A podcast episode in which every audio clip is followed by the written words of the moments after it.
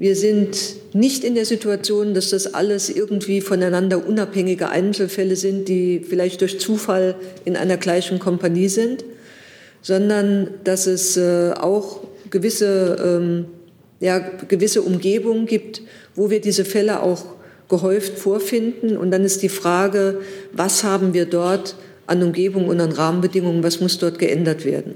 Das muss jetzt aufgebrochen werden. Ich glaube, das ist äh, auch allerhöchste Zeit. Denn wenn man das laufen lässt, äh, dann äh, ist die Gefahr in der Tat groß, dass man ein, ein wirklich strukturelles Problem bekommt für die Zukunft. Und das wollen wir auf jeden Fall verhindern. Aber noch ist es keins.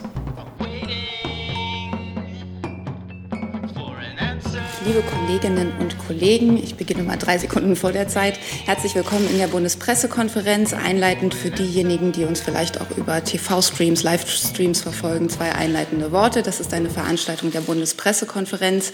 Die Bundespressekonferenz ist eine regierungsunabhängige Organisation von Journalistinnen und Journalisten, vor allen Dingen der Hauptstadtjournalistinnen und Journalisten, deren Aufgabe es ist, Pressekonferenzen zu organisieren, um zu gewährleisten, dass Mitglieder der Bundespressekonferenz und des Vereins der Auslandspresse ihre Fragen stellen können. Ähm, wir freuen uns, dass diese Pressekonferenzen auch in der Corona-Pandemie stattfinden können und wir sind dankbar dafür, dass Phoenix eine Gebärdendolmetschung gewährleistet, die über Phoenix zu sehen ist. Und da, deswegen begrüße ich auch Daniel Meixner und Janine Rieger, Politiker, die das während dieser Veranstaltung tun werden. Und ich freue mich natürlich, dass auch in diesen Zeiten Gäste zu uns kommen und begrüße ganz herzlich zu meiner Rechten Verteidigungsministerin Annegret Kramp-Karrenbauer und den Generalinspekteur der Bundeswehr Eberhard Zorn, die uns Auskunft erteilen werden über die Strukturanalyse Kommando Spezialkräfte. Und die Ministerin beginnt. Meine sehr geehrten Damen und Herren, Sie ähm, alle wissen, dass äh, sich äh, in den letzten Jahren, insbesondere seit dem April 2017, Verdachtsfälle von rechtsextremer und rechtsextremistischer Gesinnung und fehlender Verfassungstreue gehäuft haben, insbesondere auch beim KSK. Gerade die Spezialkräfte benötigen aber ein Grundvertrauen, nicht nur ihrer politischen und militärischen Führung, sondern auch des Parlaments als ihrem Auftraggeber und der Gesellschaft insgesamt. Vor dem äh, Hintergrund äh, all dieser Entwicklungen, insbesondere auch nach der Durchsuchung eines Grundstückes eines KSK-Soldaten in Sachsen vor wenigen äh, Wochen mit schwerwiegenden Funden von Munition, Sprengstoff, Waffen und verfassungsfeindlichem Material, hat es im Mai aus unserer beider Überzeugung eine neue Dimension gegeben. Das war der Grund, weshalb ich am 29. Mai eine Arbeitsgruppe unter Leitung des Generalinspekteurs der Bundeswehr eingesetzt habe, um eine Struktur- und Defizitanalyse zu rechtsextremistischen Tendenzen innerhalb des KSK durchzuführen und Vorschläge vorzulegen, wie Rechtsextremismus im KSK besser bekämpft und bereits im Kern erstickt werden kann. Die Arbeit der Arbeitsgruppe wurde freundlicherweise von der Wehrbeauftragten des Deutschen Bundestages begleitet und auch unterstützt. Ich will das an dieser Stelle sagen. Ich habe das heute Morgen auch im Ausschuss gesagt von den Abgeordneten, insbesondere des Verteidigungsausschusses, von denen viele in den letzten Tagen auch selbst in Kalf waren, selbst das Gespräch gesucht haben, sie selbst ein Bild gemacht haben und ja auch Vorschläge gemacht haben, die in die Betrachtung der Arbeitsgruppe durchaus eingeflossen sind. Die Struktur, die Analyse der Arbeitsgruppe hat ergeben, dass das KSK in allen Einsätzen seit seiner Aufstellung Spitzenleistungen, militärische Spitzenleistungen erbracht hat. Und es ist mir noch einmal ganz wichtig zu sagen und daran zu erinnern, dass wir Spezialkräfte in Deutschland brauchen und dass das KSK in einer Situation entstanden ist, in der es um Leib und Leben von Bundesbürgerinnen und Bundesbürgern in Ruanda ging, die damals nicht mit eigenen Kräften evakuiert werden konnten, sondern wo wir auf die Unterstützung von belgischen Spezialkräften angewiesen waren. Seitdem hat das KSK auch äh, seit seiner Entstehung äh, enorme Anstrengungen unternommen. Es braucht sich heute fachlich, militärisch gesehen hinter keiner Spezial Kraft einer anderen Armee dieser Welt zu verstecken. Und der überwiegende Teil der Männer und Frauen im KSK, egal auf welchen Dienstposten, und das gilt genauso für den überwiegenden Teil der Soldatinnen und Soldaten in der gesamten Bundeswehr und der Mitarbeiterinnen und Mitarbeiter steht ohne Wenn und Aber und ohne Zweifel auf dem Boden des Grundgesetzes und vertritt dieses Grundgesetz. Und gerade diesem ganz überwiegenden Teil der Soldatinnen und Soldaten sind wir es schuldig, dass diejenigen Fälle, die aufgefallen sind, die vorhanden sind und auch die Strukturen, die dahinter liegen und auch alle Umstände, die möglicherweise das Entstehen eines solchen Extremismus und den Verlauf unterstützen, dass wir dies ganz klar aufklären und alle Maßnahmen ergreifen, um dieser sozusagen hier eine Änderung herbeizuführen.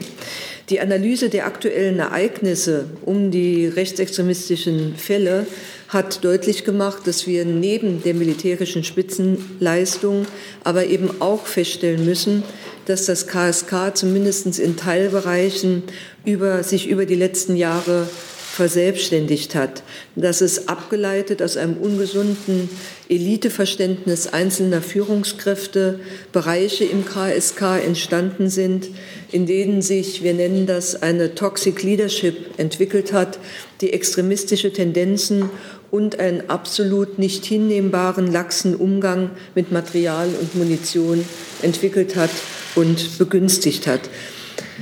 Liebe Hörer, hier sind Thilo und Tyler. Jung und Naiv gibt es ja nur durch eure Unterstützung. Hier gibt es keine Werbung, höchstens für uns selbst. Aber wie ihr uns unterstützen könnt oder sogar Produzenten werdet, erfahrt ihr in der Podcast-Beschreibung. Zum Beispiel per PayPal oder Überweisung. Und jetzt geht's weiter.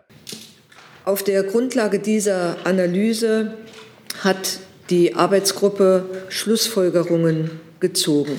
Und ich will zur ähm, Arbeit dieser Arbeitsgruppe nur Folgendes ähm, einfügen.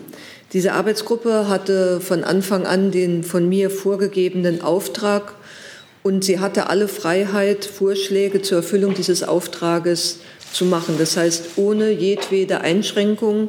Das heißt ganz konkret, dass alle Optionen betrachtet werden konnten, alle Optionen betrachtet worden sind.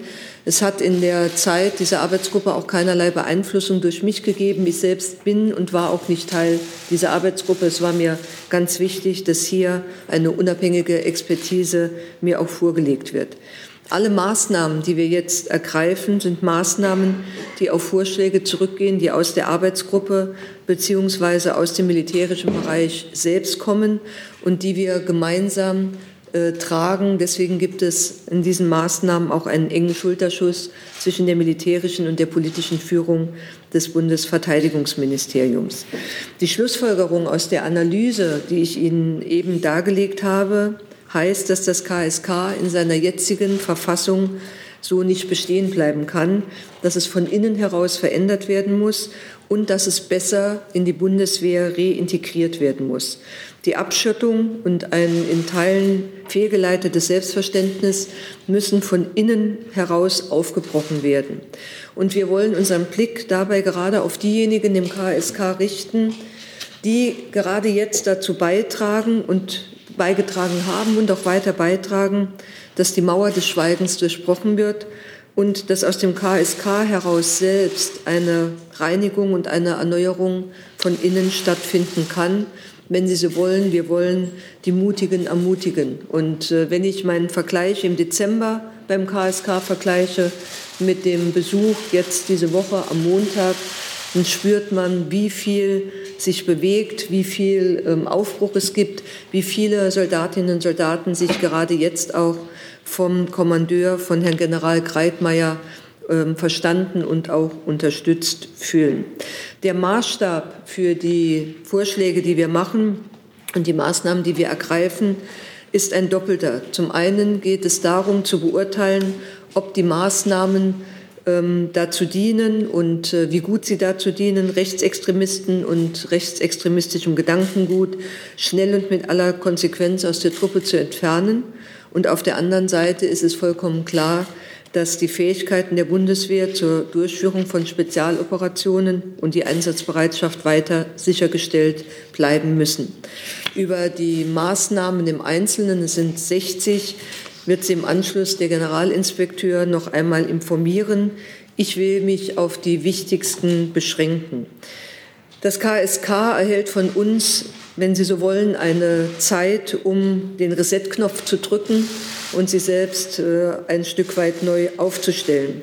Daher haben der Generalinspekteur und ich entschieden, dass die Übungstätigkeiten und internationalen Kooperationen des KSK bis auf weiteres eingestellt werden und die Einsatzverpflichtungen soweit möglich und soweit das gangbar ist von anderen Einheiten übernommen werden. Das ist im Übrigen ein Wunsch aus dem KSK selbst gewesen, wo viele Soldatinnen und Soldaten ähm, über eine sehr starke Belastung auch klagen von Einsätzen, von Übungen, von Trainingseinheiten und sich deshalb diese, wenn sie so wollen, Pause für die Reset-Taste auch wünschen.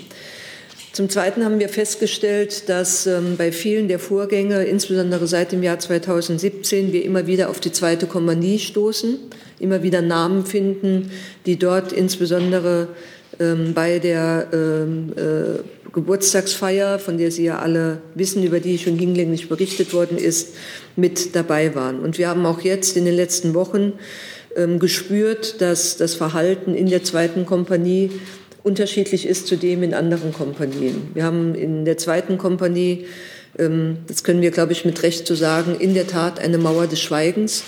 Und nach Aussagen auch des Kommandeurs ist das eine Mauer des Schweigens, die sich aus einer, von, aus einer Seite aus Loyalität speist und aus der anderen Seite anscheinend aus Angst.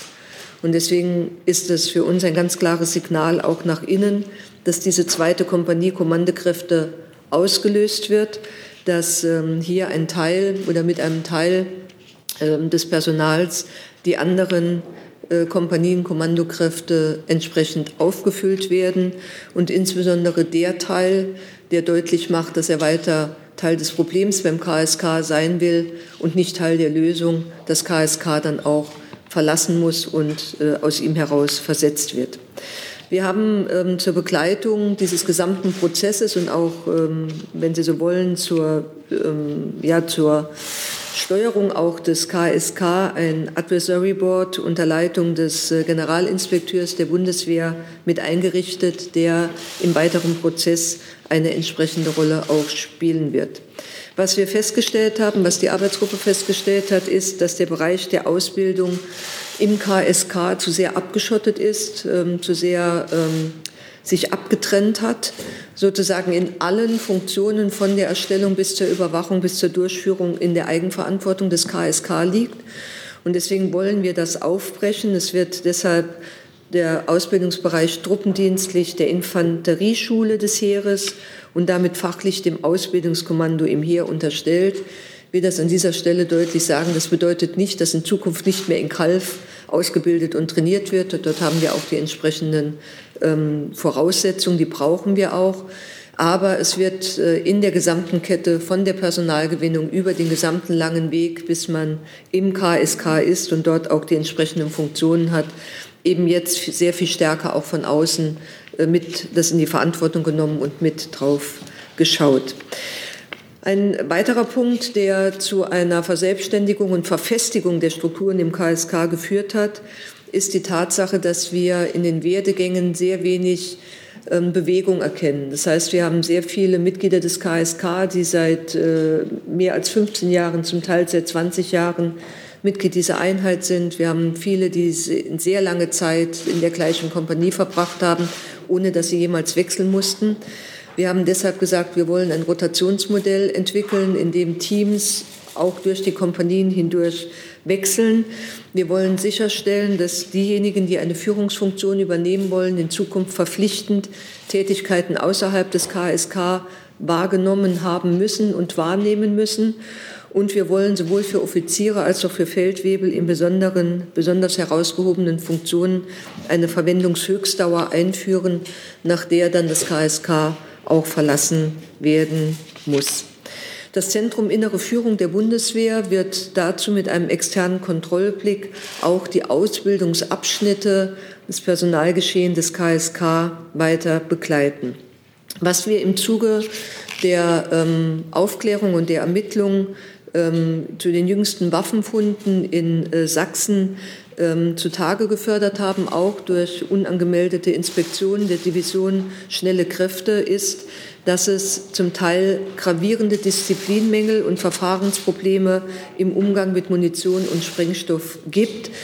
Ähm, die Zahlen sind bekannt. Nach jetzigem Stand der Ermittlungen konnten Verschuss, Nutzung oder Verbleib von 37.000 Schuss Munition im Überbestand, 48.000 Schuss ähm, Munition und 62 Kilogramm Sprengstoff im Unterbestand noch nicht geklärt werden.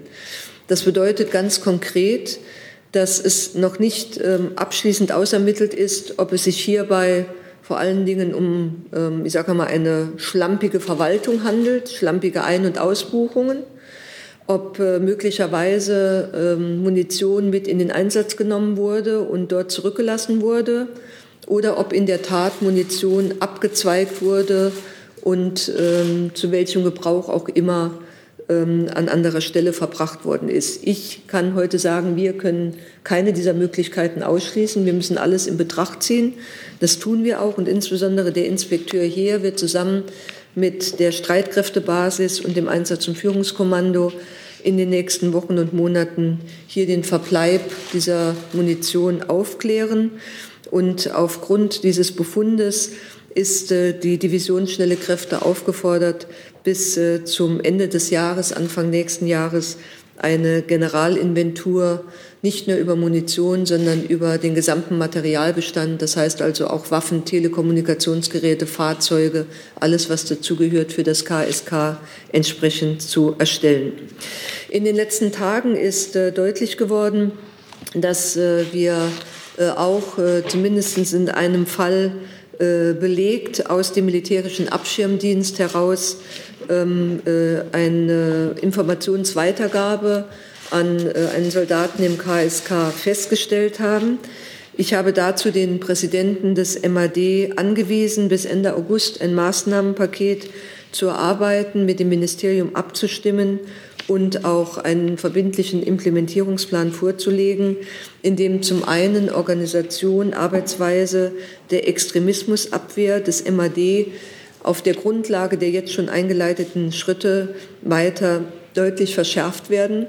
Das ähm, bedeutet ganz sicherlich die Arbeitsweise, das bedeutet die technische Ausstattung, das bedeutet möglicherweise auch mehr Personal an dieser Stelle. Es muss sichergestellt werden, dass die Informationen im Bereich Extremismusabwehr an das Verteidigungsministerium und an den Bundestag künftig bruchfrei und schneller erfolgen. Und es muss sichergestellt werden, dazu haben wir ja einen Vizepräsidenten installiert, der aus dem Bundesamt für Verfassungsschutz kommt, dass insbesondere die Zusammenarbeit mit dem Bundesamt für Verfassungsschutz, aber auch mit anderen Diensten besser funktioniert, als das bisher der Fall wird. Der Präsident des MAD hat bereits entschieden und eingeleitet, dass umgehend und gezielt eine Betrachtung des gesamten im MAD eingesetzten Personals sowie eine Überprüfung aller Kontakte zwischen Mitarbeitern des MAD und insbesondere Angehörigen des KSK auf allen Ebenen erfolgt, ähm, weil wir sicher sein wollen, dass äh, das, was wir jetzt in dem einen Fall gesehen haben, nicht an anderen Stellen im MAD stattfindet. Darüber hinaus haben wir leider auch ähm, in der Vergangenheit gehäuft Fälle von ähm, äh, Reservisten, die äh, rechtsextrem oder rechts, rechtsextremistisch ähm, auffallen. Ähm, hierzu wollen wir gemeinsam äh, mit äh, den äh, Sicherheitsbehörden, gemeinsam äh, mit den entsprechenden Verbänden ähm, verschärfte Maßnahmen ergreifen, damit wir sicherstellen können, dass äh, Reservisten, die ähm, in dieser Art und Weise ähm, äh, auffällig werden, die in dieser Art und Weise unterwegs sind, ähm, keinen äh, Dienst mehr in der Bundeswehr äh, tun können, nicht mehr eingesetzt werden. Dazu werden wir in eigener Zuständigkeit eine grundsätzliche und generelle Beorderungssicherheitsüberprüfung für Reservisten einführen und gemeinsam mit dem BMI die Verzahnung mit dem Bundesamt für Verfassungsschutz und äh, den Verbandsstrukturen äh, gegen in einem gemeinsamen Vorgehen gegen mögliche rechtsextreme Tendenzen auch und gerade bei Reservisten ähm, auf den Weg bringen. Darüber hinaus ähm, sind wir mit dem Bundesinnenministerium im Gespräch, um das Sicherheitsüberprüfungsgesetz zu ändern, damit wir für besonders neuralgische und herausgehobene Positionen im KSK eine neue Sicherheitsüberprüfung der Stufe 4 einführen können, weil wir auch zu dem Schluss gekommen sind, dass die Sicherheitsüberprüfung, so wie sie jetzt stattfindet, äh, nicht in der Vergangenheit nicht ausreichend war, äh, um äh, die Fälle, wie sie aufgetaucht sind, ähm, vorher auch ausfindig zu machen und sicherzustellen, dass diese Kräfte nicht im KSK ähm, dienen können. Ich habe bei ähm, meinem Besuch am Montag noch einmal sehr deutlich gemacht, dass diese Maßnahmen ähm, die wir jetzt ergreifen, keine Strafe für das KSK sind. Sie sind eine Chance, wenn Sie so wollen, eine Bewährungschance. Und äh, sie sind die Chance für insbesondere äh, die Kräfte im KSK, die selbstkritisch unterwegs sind, die den Änderungsbedarf sehen, ähm, selbst dazu beizutragen, dass dieses KSK, ähm, das im nächsten Jahr sein Jubiläum feiert, ein besseres KSK wird, nicht nur militärisch auf der Höhe der Zeit, sondern eben auch vollkommen ähm, äh, unangreifbar, wenn es darum geht, ähm, ohne Fehl und Tadel auch ähm, die Treue zur Verfassung und insbesondere zum Artikel 3 auch unter Beweis zu stellen. Dafür erhält das KSK Zeit, dafür erhält es durch die Maßnahmen auch Raum, dafür erhält es auch die notwendige Begleitung. Auch das ist in den äh, Maßnahmen festgelegt. Dafür erhält es aber zuerst einmal Vertrauen. Und das ist ein Vertrauensvorschuss, der sich in den nächsten Monaten beweisen muss. Durch die Maßnahmen, die ich jetzt äh, aufgeführt habe, in allen Bereichen, werden ganz sicherlich weitere Fälle von äh, äh Extremisten, insbesondere auch von Rechtsextremisten, auffallen. Nicht nur im KSK, sondern möglicherweise auch in der Bundeswehr, in den Geschäftsbereichen, in der Reserve. Und das ist zuerst einmal auch richtig so, denn es ist wichtig, dass wir alle Fälle ausermitteln, dass wir die dahinterliegenden Strukturen und die Frage, was befeuert eigentlich eine solche Radikalisierung, erkennen, denn nur so können wir die notwendigen Erkenntnisse gewinnen, um konsequent vorzugehen.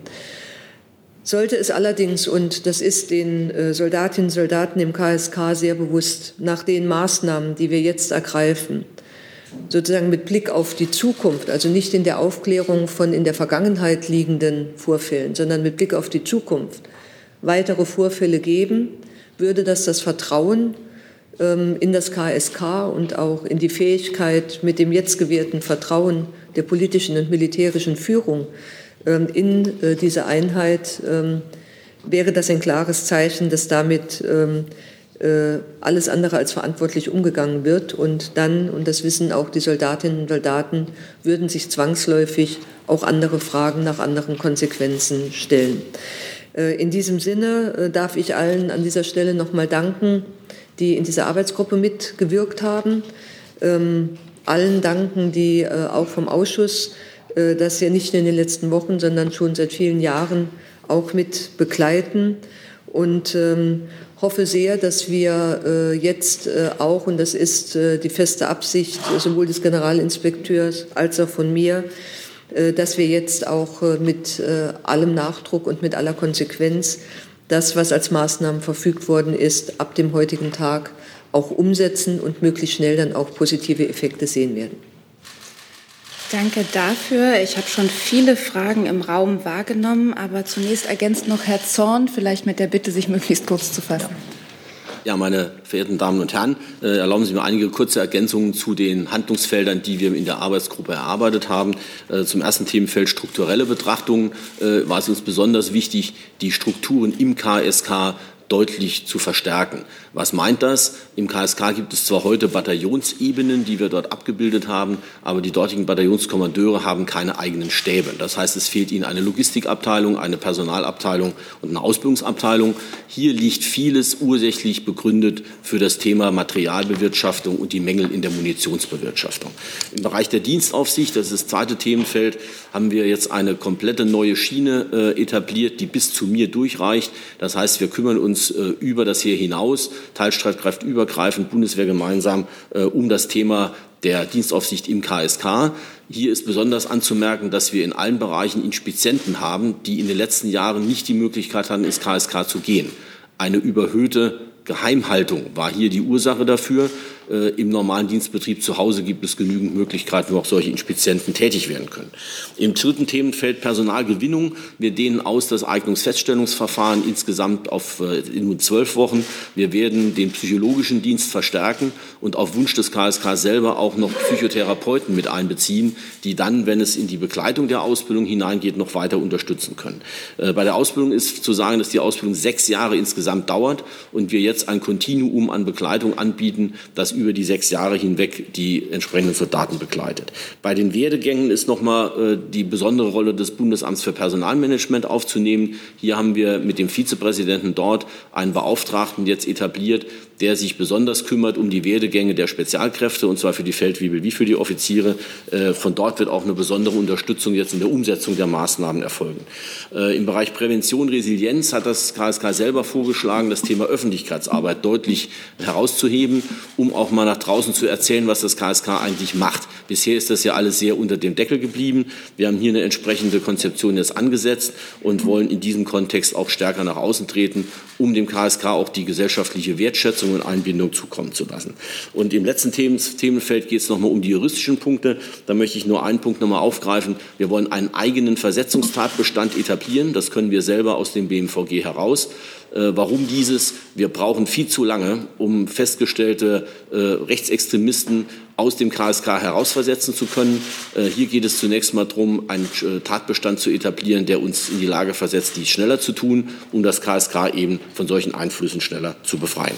Von der Zeitdimension am 31.10. wird die Arbeitsgruppe einen ersten Zwischenbericht an die Ministerin vorlegen und wird zum Fortgang der Dinge berichten. Äh, bei dem Thema Munitionsaufklärung werden wir bis zum Ende des Jahres äh, den nächsten Bericht erhalten. Und bei der Umsetzung all der Maßnahmen gehe ich davon aus, dass wir das auf einer längeren Achse begleiten werden. Ich habe mir zum Ziel gesetzt, bis zum Juni des nächsten Jahres die Masse der Dinge dann so umgesetzt zu haben, dass es spürbar im KSK auch ankommt. Vielen Dank. Dann kommen wir zu Fragen. Ich starte mal mit einer Frage, die uns online erreicht hat, vom Kollegen Peter Carstens von der FAZ. Wie viele KSK-Soldaten sind derzeit im Ausland eingesetzt und werden alle zurückgeholt, fragt er. Bitte schön. Herr Zorn, können Sie es beantworten? Ja. Ja, wir haben zurzeit im Auslandseinsatz äh, vom KSK in Afghanistan, äh, in Masai Sharif, äh, in der Summe rund 30 KSK-Soldaten, die dort die sogenannte Taskforce Triple Eight darstellt, mit den Niederländern zusammen. Wir bilden dort noch bis September aus die afghanische Spezialpolizei. Dieser Einsatz wird auch weiter durchgeführt werden. Darüber hinaus sind zurzeit keine KSK-Soldaten im Auslandseinsatz. Dann kommen wir zu Fragen hier im Saal und die Kollegin Fates hat die erste. Wenn ich das richtige Mikro erwische. Jetzt. Ja. Ähm, Frau Kramp-Karrenbauer, ähm, dem Ganzen äh, liegt ja auch zugrunde die Frage äh, nach äh, rechtsextremen Netzwerken in der Bundeswehr und im KSK. Können Sie uns da Aufschluss geben, ähm, was, äh, welche Netzwerke Sie gefunden haben, wie groß zahlenmäßig der Umfang ist in der KSK, vielleicht auch in der mhm. Bundeswehr, der Leute, die da äh, zuzuordnen sind, der, ich sage mal in Anführungszeichen, problematischen Gruppe? Und wenn Sie sprechen von weiteren Konsequenzen, die es geben könnte, wenn ähm, das alles nicht so läuft, wie Sie sich das vorstellen, ähm, mit, der, mit dem Wahrnehmen von Verantwortung, das klingt ja nach Auflösung des KSK. Gleichzeitig sagen Sie aber, ähm, wir brauchen diese Spezialkräfte eigentlich, wir brauchen diese Fähigkeiten. Wie passt das denn eigentlich zusammen? Hm. Also was äh, das Thema ähm, Verbindungen in andere Bereiche hineinbelangt, äh, zu älteren Fällen, mögliche Netzwerkstrukturen oder auch Verbindungen zu Vereinen oder auch äh, Unternehmen, ähm, ist äh, in, im Ministerium jetzt auch nochmal die Weisung ergangen, ähm, dazu auch mit Blick auf die Vergangenheit nochmal die entsprechenden Untersuchungen anzugehen. Darüber hinaus laufen natürlich auch ähm, an anderer Stelle entsprechende Ermittlungen. Deswegen kann ich das heute noch nicht abschließend ähm, sagen. Ähm, aber wenn wir jetzt äh, gerade den, den letzten äh, bekannt gewordenen Fall auch des Reservisten äh, uns anschauen, äh, wenn wir sehen, in welchen Chats er unterwegs waren, die Chatverläufe, äh, dann ist eben äh, die Wahrscheinlichkeit, dass es nicht nur isoliert voneinander zu betrachtende Einzelfälle sind, sondern dass es möglicherweise auch Verbindungen gibt, liegt zumindest auf der Hand und das muss sauber ausermittelt werden.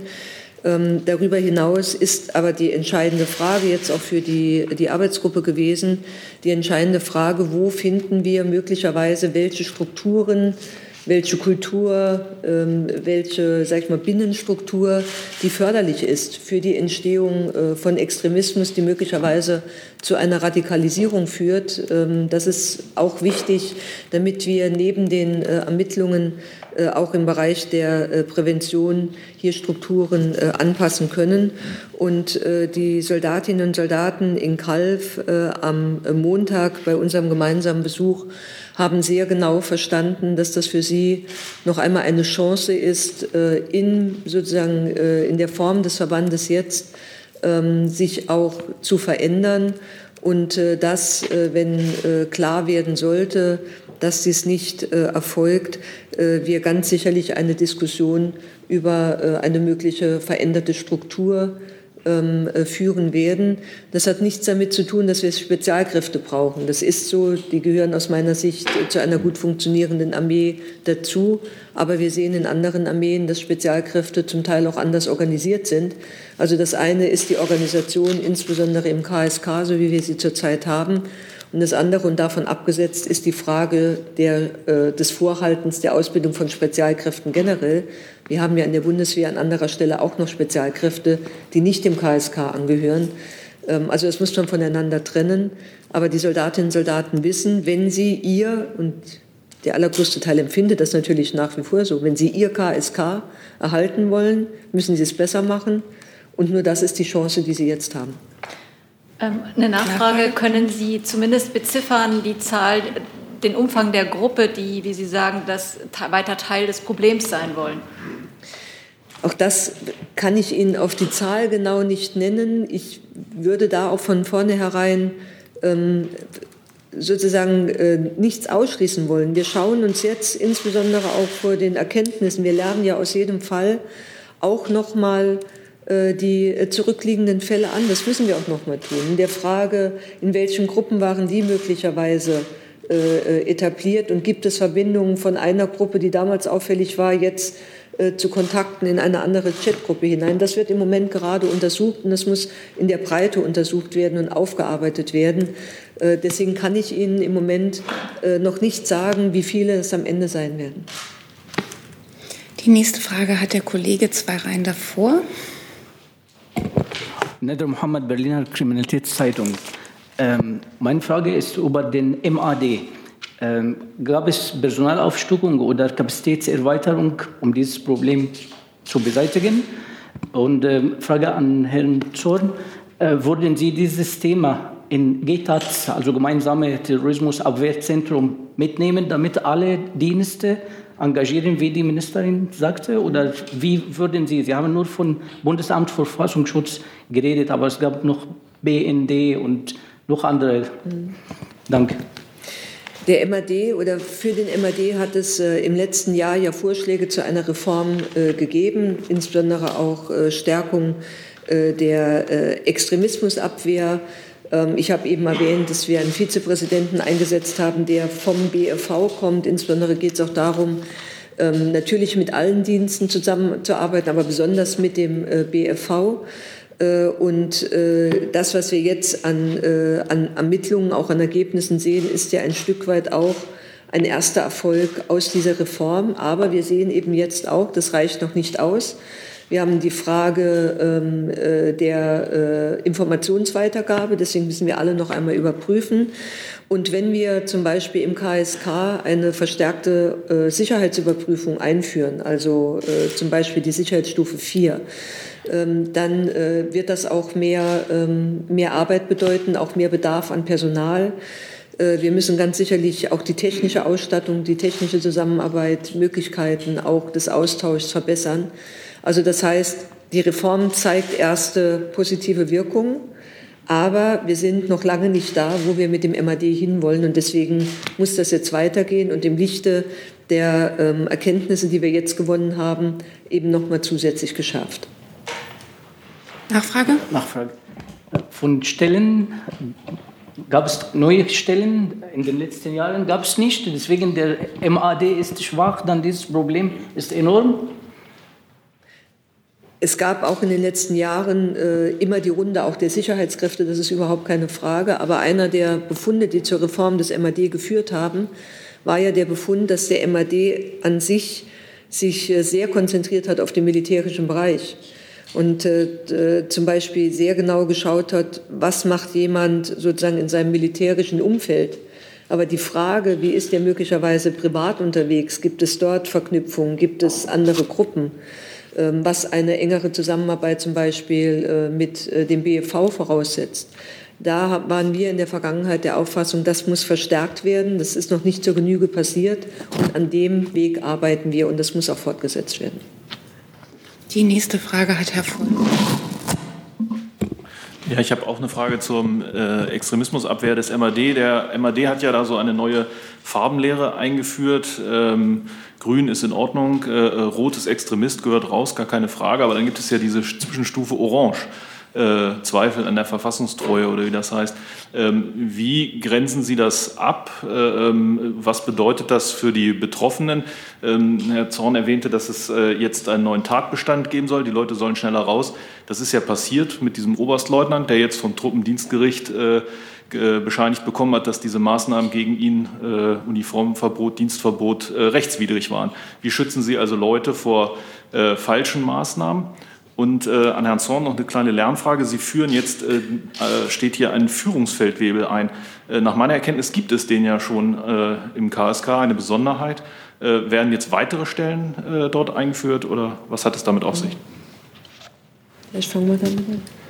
Ja, der, der Führungsfeldwebel ist bisher, wie wir sagen, ablauforganisatorisch eingerichtet. Und zwar gab es ihn bisher nur auf der Ebene des Kommandeurs des KSK und dann hat die Truppe sich selber beholfen. Mein Ziel ist, dass wir auf jeder Ebene, also Bataillonsebene und auf der Ebene des Kommandeurs, einen festen Dienstposten einrichten. Die äh, USA beispielsweise, die Groß Großbritannien, Frankreich, alle anderen Partner haben sowas. Das nennt sich dort Command Sergeant Major. Das heißt, das ist der Experte aus dem äh, Bereich der Feldwebel, der dem Kommandeur genau diese Brücke auch schlagen soll. Und da ist der Vorschlag selber aus dem KSK gekommen. Wir werden das jetzt aufbauorganisatorisch abbilden, sodass das KSK auch da kontinuierlich eine solche Beratung hat. Also in den Umfängen her ist das dann auf der Bataillonsebene, zwei Bataillonsebenen, zwei Bereiche, sind das dann vier plus im KSK selber ein Kommandeur Einheit, also fünf zusammen. Zur Farbenlehre vielleicht noch. Ähm, natürlich sind das äh, die, die Zuweisungen der Farben sind natürlich die Erkenntnisse des MAD, die zu einer solchen Farbenlehre führen. Äh, und die uns dann natürlich erste Signale geben.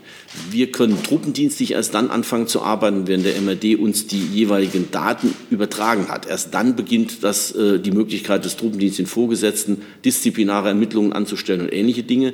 Aber wir sind dann auf jeden Fall schon mal vorgewarnt und wissen damit mehr als in der Vergangenheit. Und dann gilt es im Zusammenhang mit der Personalführung und dem MAD dann entsprechende Maßnahmen zu treffen.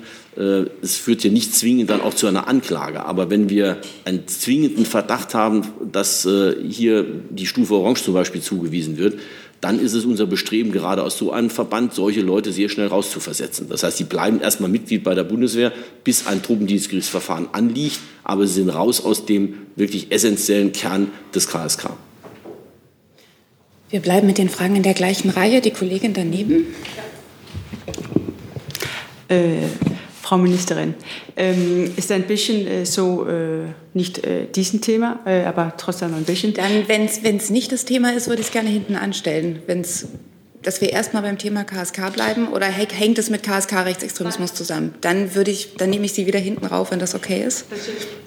Und gebe das Mikro ein, zwei Stühle weiter zu Herrn Baumann. Ja, das passt. Ähm, in den sozialen Medien ist festzustellen, dass es doch viele Leute gibt, die vom Dritten Reich und dieser Thematik optisch und medial sehr stark angezogen sind, also da richtig voll drauf abfahren Und äh, dann gibt es eine zweite Gruppe, die äh, eher unzufrieden ist mit aktuellen Zuständen und deswegen in den Rechtsextremismus tendiert. Ähm, wie weit sind Sie denn mit der Ursachenforschung in, äh, in den Reihen des KSK? Wo sind da so eher die Gründe? Wir haben ähm, äh, bei unseren Gesprächen und äh, auch am äh, Montag äh, ja nicht nur äh, mit, ähm, sagen wir, der, der, sozusagen der großen Versammlung der anwesenden Soldaten äh, gesprochen, sondern auch viele Einzelgespräche geführt, auch mit den Beteiligungsgremien, mit äh, den entsprechenden Psychologen, die die Truppe betreuen und auch äh, mit einer ganzen Reihe von äh, Soldaten in einem vertraulichen Kreis, bei der sehr offen auch äh, über die ähm, eigene Wahrnehmung des KSK gesprochen wurde. Und äh, das, was ich ähm, vorhin erwähnt habe, diese gefühlte hohe Belastung durch Einsätze, durch äh, Übungen im Ausland, aber auch durch eigenes Trainingsgeschehen, was viele empfinden als ein ähm, in sich selbst heiß laufen und äh, wenig äh, Zeit lassen, um zu verarbeiten, um zu äh, reflektieren, auch um genügend Zeit zu haben, im ganz normalen familiären Umfeld äh, zum Beispiel ähm, auch die, den entsprechenden Rückhalt zu finden. Das ist ein Thema, das genannt worden ist, wo es Vorschläge aus dem KSK selbst gibt und die wir ja jetzt auch in der Arbeitsgruppe mit aufgreifen. Darüber hinaus ähm, weiß ich ja, gibt es immer die Diskussion an der einen oder anderen Stelle, ob denn das KSK, ähm, ich sage das mal so, genügend Möglichkeiten hat, das, was es auch wirklich an, äh, äh, an speziellen Fähigkeiten hat, einzusetzen. Auch da gilt für das KSK, auch daran haben wir am Montag keinen Zweifel gelassen, es gilt das Primat der Politik. Das gilt für die gesamte Bundeswehr und das gilt auch für das KSK. In Deutschland schickt sich die Bundeswehr und auch das KSK nicht selbst in den Einsatz, das macht der Bundestag. Und äh, wenn der Bundestag festlegt, was auch ähm, Einsätze äh, und Einsatzmöglichkeiten für Spezialkräfte sind, äh, dann muss damit jeder zurechtkommen, muss das akzeptieren. Es wird niemand gezwungen, ins KSK zu gehen, aber er kennt die Arbeitsgrundlage. Auch das ist etwas, was wir in den Diskussionen immer wieder deutlich machen müssen. Dann gehen wir mit den Fragen rüber auf die von uns aus gesehen rechte Seite zu Herrn Wiegold. Eine Frage an den Generalinspekteur. Äh, Stichwort Dienstaufsicht. Nach dem, was Sie ja hier gesagt haben, ist es ja ein Problem offensichtlich beim KSK, was über den Rechtsextremismus hinausgeht. Jetzt würde ich gerne mal Ihre Erinnerung anzapfen. Es ist fünf Jahre her. Da waren Sie als Kommandeur der DSK genau in der Position, diese Dienstaufsicht wahrzunehmen. Äh, können Sie vielleicht rückblickend sagen, Schon damals gab es das nicht. Hat sich das über Jahre entwickelt? Oder wie konnte es zu diesem Zustand kommen, den Sie jetzt beklagen und abstellen wollen? Ja, beim Thema Rechtsextremismus ist das natürlich bei der Dienstaufsicht äh, ein etwas schwieriges Themenfeld, weil Sie natürlich keinem, wie man so schön sagt, hinter die Stirn schauen können. Äh, ich, wenn Sie meine eigene Zeit damals erinnern, äh, ich habe dort regelmäßig Dienstaufsicht gemacht, auch überraschend und äh, kenne natürlich einige Namen, die wir jetzt auf der Liste des MAD haben.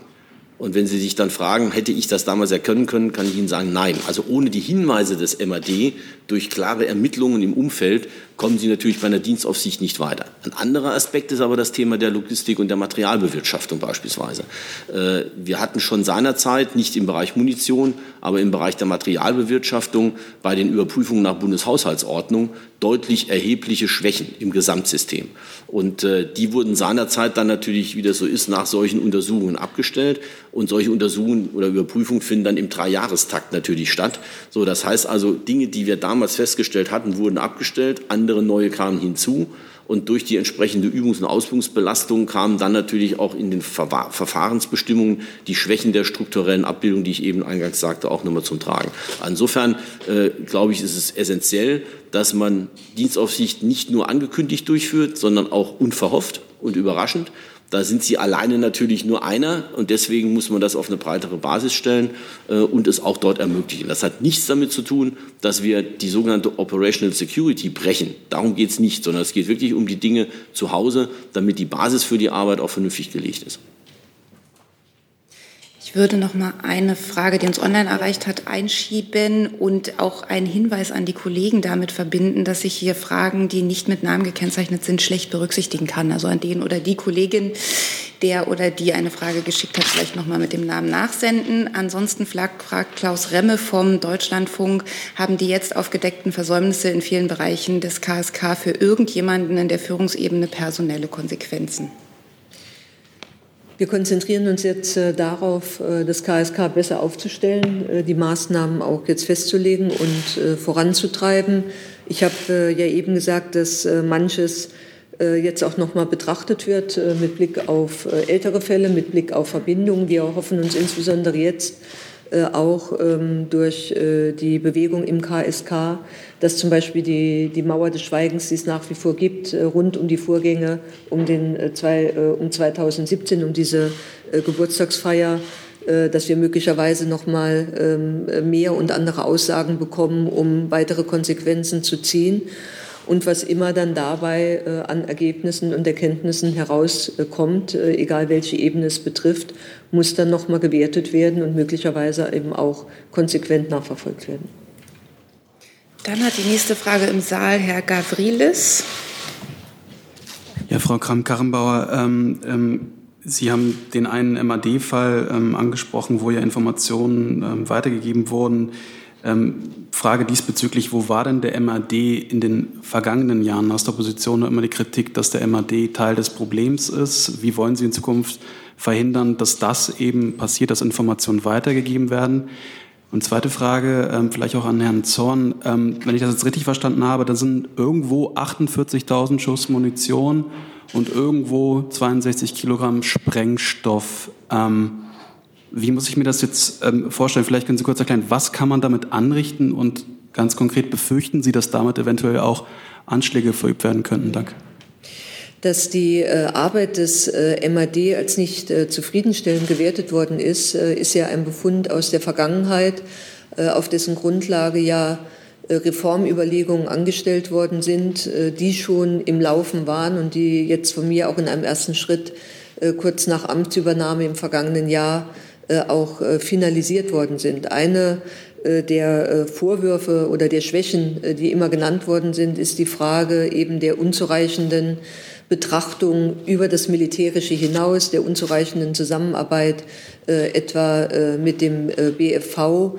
Eine andere Frage war, ob, wie soll ich das nennen, die die eigene Ermittlung und die Intensität eigener äh, Ermittlungen äh, ausreichend ist. Ähm, und äh, das hat man in der Vergangenheit oder aus der Vergangenheit heraus als äh, nicht ausreichend gewertet und deswegen erste Schritte bei der Reform des äh, MAD eben auch angelegt.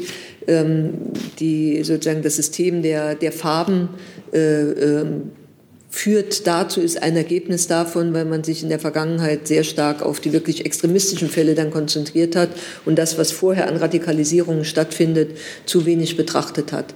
Was wir jetzt aber eben äh, feststellen, ist, äh, dass äh, das gemessen auch an dem eigenen Anspruch, an dem Anspruch, den wir an den MAD haben, wirklich auch eine Speerspitze im Kampf gegen Extremismus zu sein, dass das eben noch nicht ausreicht. Deswegen müssen wir noch mal schauen, was wir in der, insbesondere bei der Extremismusabwehr äh, und Bekämpfung äh, verbessern können. Das ist die Frage, wie ist man an Informationssysteme angebunden? Wie eng ist die Zusammenarbeit mit anderen Diensten? Haben wir genügend Personal dort? Ähm, wie sind die Fähigkeiten zur Ermittlung? Und natürlich auch die Frage, sind alle in der Lage und willens, sozusagen die Verschwiegenheit und die professionelle Distanz, die man trotz aller Spezialität in der Arbeit, die dort zu verrichten ist, eben auch haben muss, sind da alle in der Lage dazu. Und deswegen äh, ist die Reform des MAD ein erster Schritt, den wir jetzt eingeleitet haben. Aber es reicht eben bei weitem noch nicht aus. Und es muss weiter vorangehen. Wir werden ja äh, vom PKGR ähm, ausgangs des Sommers noch mal einen Bericht auch über die Arbeit erhalten. Und ich erwarte mir auch von diesem Bericht weitere Hinweise, was wir sozusagen in diesen Bemühungen noch weiter tun müssen oder noch weiter tun können. Ja, zur Munition. Also bei der Munition selber handelt es sich um verschiedene Kaliber, aber alles zu Handwaffenmunition gehörig. Also von der Pistole über Maschinenpistole bis zum Gewehr selbst hin. Äh, das heißt, was kann ich damit tun? Wenn ich also ein Gewehr habe, kann ich natürlich damit auch entsprechend äh, die Munition einsetzen. Beim Themenfeld Sprengstoff Äh, das ist Sprengstoff, den wir im, im, querschnittlichen Bereich auch der Pioniertruppe nutzen, den wir nutzen, um beispielsweise äh, Löcher zu sprengen in Wände, äh, Fenster oder Türen herauszusprengen. Das sind die klassischen Einsatzmittel auch für das KSK. Äh, und äh, bei der Menge, die dort ist, muss ich wirklich sagen, das ist, ist keine Kleinigkeit. Das ist wirklich, äh, macht mir große Sorge, dass wir da diese, diese Defizite haben. Wir ermitteln da wirklich mit allen, was wir haben. Äh, denn das ist wirklich äh, sagen wir, ein Gefährdungspotenzial, was sich dahinter aufbaut. Und wenn Sie das jetzt verknüpfen beispielsweise mit der Munition, die gefunden wurde in Sachsen bei dem äh, Oberstabsfeldwebel, dort war ja zusätzlich zum Sprengstoff auch noch die entsprechende Zündschnur mit dabei, also diese Schocktube. Das heißt, wenn Sie das beides zusammenbringen, äh, wird das also dann durchaus etwas, was auch äh, sehr ja, gefährlich oder im Rahmen von Attentaten und ähnlichen Dingen eingesetzt werden könnte. So, das ist meine Sorge, die ich habe. Und die andere Sorge ist, wir reden ja hier von Personal, das im Feldwebeldienstgrad in der Masse im KSK arbeitet, dem wir hohes Vertrauen zubilligen, das aber auch top ausgebildet ist. Und äh, das wäre eine, eine, ganz schlechte Verknüpfung Rechtsextremismus mit Munition, so wie wir sie bei den festgenommenen Soldaten gefunden haben. Das gilt es zu vermeiden. Deswegen legen wir hier alle Maßstäbe an, um hier schnell zum entsprechenden Ergebnis zu kommen und zu wissen, wo sie ist. Die nächste Frage in der gleichen Ecke hat Frau Dudin, zwei Reihen dahinter. Ja, meine Frage geht an die Ministerin. Ähm, wenn Sie in der zweiten Kompanie nach wie vor auf eine Mauer des Schweigens stoßen, warum bleiben die betreffenden Personen denn nach wie vor in der Einheit? Oder ist es nicht gefährlich, Leute, die Teil des Problems sind, noch dabei zu behalten? Ich habe äh, ihm ja deutlich gemacht, dass äh, nach Aussage auch des Kommandeurs es, ähm, ich sage mal, unterschiedliche Arten auch des Verhaltens und des Schweigens gibt. Das eine sind äh, die, das kann man, äh, glaube ich, ein gutes Gefühl dafür entwickeln, die im Grunde genommen äh, in einer ähm, Loyalität, aus meiner Sicht einer äh, falsch verstandenen Loyalität, eben auch schweigen, sich möglicherweise auch gegenseitig Deckung geben. Und bei den anderen können wir zumindest nicht ausschließen, dass sie auch äh, auf Druck oder aus Angst schweigen.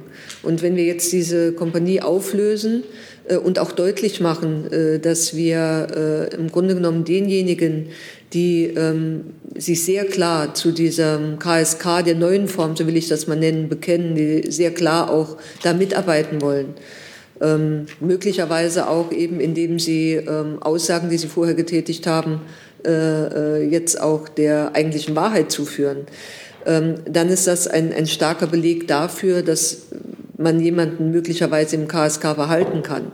Wenn sie das nicht tun, ist es auf jeden Fall ein starker Beleg dafür, dass er das KSK verlassen muss. Und äh, das werden wir jetzt in den nächsten Wochen tun. Und dazu wird jeder Einzelne aus der zweiten Kompanie eben auch einzeln betrachtet werden und dann die Entscheidung getroffen werden. Die nächste Frage hat Herr Jung in der Mitte hinten. Frau Kramp-Karrenbauer, was jetzt ja deutlich wird, die letzten Monate und Jahre, je genauer man hinguckt, desto mehr werden die Ausmaße in der Bundeswehr beim KSK deutlich. Äh, würden Sie sagen, dass die Bundeswehr ein strukturelles Rechtsextremismusproblem, ein strukturelles Neonazi-Problem hat? Oder sind das für Sie immer noch alles Einzelfälle? Und Herr Zorn, was macht die Bundeswehr und die KSK für Neonazis so attraktiv? Die Bundeswehr ist in Gänze und auch im, im, ähm, im KSK betonen das nochmal in ihrer überwiegenden Mehrheit eine Armee und ein Verband, der ohne Zweifel verfassungstreu ist. Und das ist immer ganz wichtig dann auch zu betonen. Und es ist auch wichtig zu betonen, dass alle Maßnahmen, die wir treffen, in allererster Linie dem Schutz der Verfassung, aber vor allen Dingen auch dem Schutz derjenigen Männer und Frauen dienen, die vollkommen unbescholten sind und die im Moment ja ein Stück weit auch mit in die Verantwortung äh, genommen werden, auch in den äh, Diskussionen. Was wir untersuchen müssen, ist, ob es gewisse Strukturen gibt, gewisse, ähm, eine gewisse Kultur, ähm, beim KSK, aber möglicherweise eben auch in anderen Verbänden der Bundeswehr, die besonders die Entstehung von Extremismus und Radikalisierung besonders befördern. Das ist der, der, die Hauptaufgabe, die ich vor mir sehe, neben der Aufklärung, ähm, diese Strukturen, äh, diese Ursachen, wenn Sie so wollen, diese Biotope zu erkennen und äh, dort ähm, eine massive und grundlegende Änderung herbeizuführen. Ähm, denn wenn wir das zulassen, dann kann daraus auf jeden Fall ein strukturelles Problem entstehen. Im Moment würde ich sagen, wir sind nicht in der Situation, dass das alles irgendwie voneinander unabhängige Einzelfälle sind, die vielleicht durch Zufall in einer gleichen Kompanie sind, sondern dass es äh, auch gewisse, ähm, ja, gewisse Umgebungen gibt, wo wir diese Fälle auch gehäuft vorfinden. Und dann ist die Frage, was haben wir dort an Umgebung und an Rahmenbedingungen, was muss dort geändert werden. Das muss jetzt aufgebrochen werden. Ich glaube, das ist äh, auch allerhöchste Zeit. Denn wenn man das laufen lässt, äh, dann äh, ist die Gefahr in der Tat groß, dass man äh, ein, ein wirklich strukturelles Problem bekommt für die Zukunft. Und das wollen wir auf jeden Fall verhindern. Aber noch ist es keins. Ich würde im Moment sagen, wir haben Hinweise auf gewisse Räume, gewisse Vorgänge, gewisse Verhaltensweisen, die förderlich sind. Ähm, aber eine durchgehende über die gesamte Bundeswehr äh, zu sagen, es gibt sozusagen so etwas wie eine sich verselbstständigende eigene Armee, eine eigene Struktur, das hat auch äh, der äh, Präsident des, des MAD sehr deutlich gemacht. Das ist sicherlich im Moment nach den Erkenntnissen, die wir haben, nicht der Fall. Aber ich sage nochmal, so weit darf es auch überhaupt nicht kommen. Deswegen müssen wir jetzt an alle förderlichen und äh, befördernden äh, Rahmenbedingungen heran und dort die Änderungen ansetzen. Und zwar an jeder Stelle in der Bundeswehr, wo das notwendig ist. Und dazu sind auch äh, überall angepasste Maßnahmen notwendig. Die Maßnahmen beim KSK sind zum Teil andere als die, die wir möglicherweise an anderer Stelle ergreifen müssen. Aber wenn es beim KSK gelingt, mit Selbstreinigungs- und Selbstheilungskräften, ich nenne das mal so, diesen Verband anders aufzustellen, als das jetzt augenscheinlich in der Vergangenheit der Fall war, dann ist das auch ein klares Signal weit über den Verband hinaus in die gesamte Bundeswehr. Ja, zur Frage, was macht äh, die Bundeswehr in dieser Richtung, wie Sie gefragt haben, attraktiv? Die Frage haben wir uns in der Arbeitsgruppe auch gestellt. Und zwar vor dem Hintergrund der Leute, die uns auf der MAD-Liste datentechnisch auch zur Verfügung gestellt wurden. Das ist die berühmte 20er-Liste, die, über die Sie in den Medien schon gelesen haben. Und wir haben uns alle diese Soldaten angeschaut und sind von der These ausgegangen und auch den Fakten, die wir hatten, die wir kannten, da ist keiner zu uns gekommen und wir wussten von ihm über irgendwelche rechtsextremistischen Orientierungen. Das heißt, die Frage ist, wie entstand möglicherweise während ihrer kompletten Dienstzeit, einige waren 15, 20 Jahre dann schon bei uns, möglicherweise an irgendeiner Stelle eine Situation, wo sie latent gefährdet waren oder latent auf die schiefe Bahn gerutscht sind. Wir haben das für die 17, 20 Leute ausgewertet äh, und da auch entsprechende Anhaltspunkte gefunden, die dann just in diese zweite Kompanie geführt haben. Das führte uns zu der Bewertung Toxic Leadership, weil wir dort exakt Führungskonstellationen hatten, die von zu Hause aus schon so gewirkt haben, die sich erhärtet haben und verdichtet haben in Einsatzszenarien, also in einer ganz besonderer Rahmenlage dort natürlich, äh, und die dann fortgedauert haben. Das ist aber jetzt, eine, ich sage mal, eine Kleinanalyse. Deswegen hat uns das dazu geführt, in der Arbeitsgruppe den Ansatz zu fahren, hier nochmal eine Komplettstudie anzusetzen. Die werden wir zusammen mit unserem Beirat Innere Führung durchführen, also eine wissenschaftliche Studie zum Thema Rechtsextremismus insgesamt äh, um hier auch eine sozialwissenschaftliche Grundlage für das Ganze zu bekommen. Und wir machen eine zweite Studie, das machen wir mit unserem eigenen Team, das ist eine organisationspsychologische Untersuchung, die nochmal feststellen soll, welche Rahmenbedingungen begünstigen eine solche Entwicklung oder welche Rahmenbedingungen können wir beeinflussen, um eben eine solche Entwicklung zu verhindern.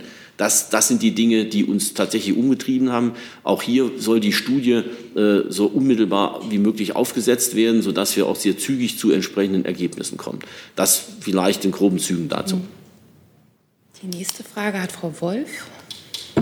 Ja, das passt sehr gut im Anschluss. Ich wollte gerne ähm, fragen, ob Sie uns noch genauere Einblicke in die Arbeitsweise dieser, Arbeit, dieser Arbeitsgruppe geben können. Also wie war denn die Methodik? Wie haben Sie Ihre Erkenntnisse ähm, bekommen und sozusagen versucht, möglichen strukturellen Problemen auf den Grund zu gehen? Das ist die eine Frage.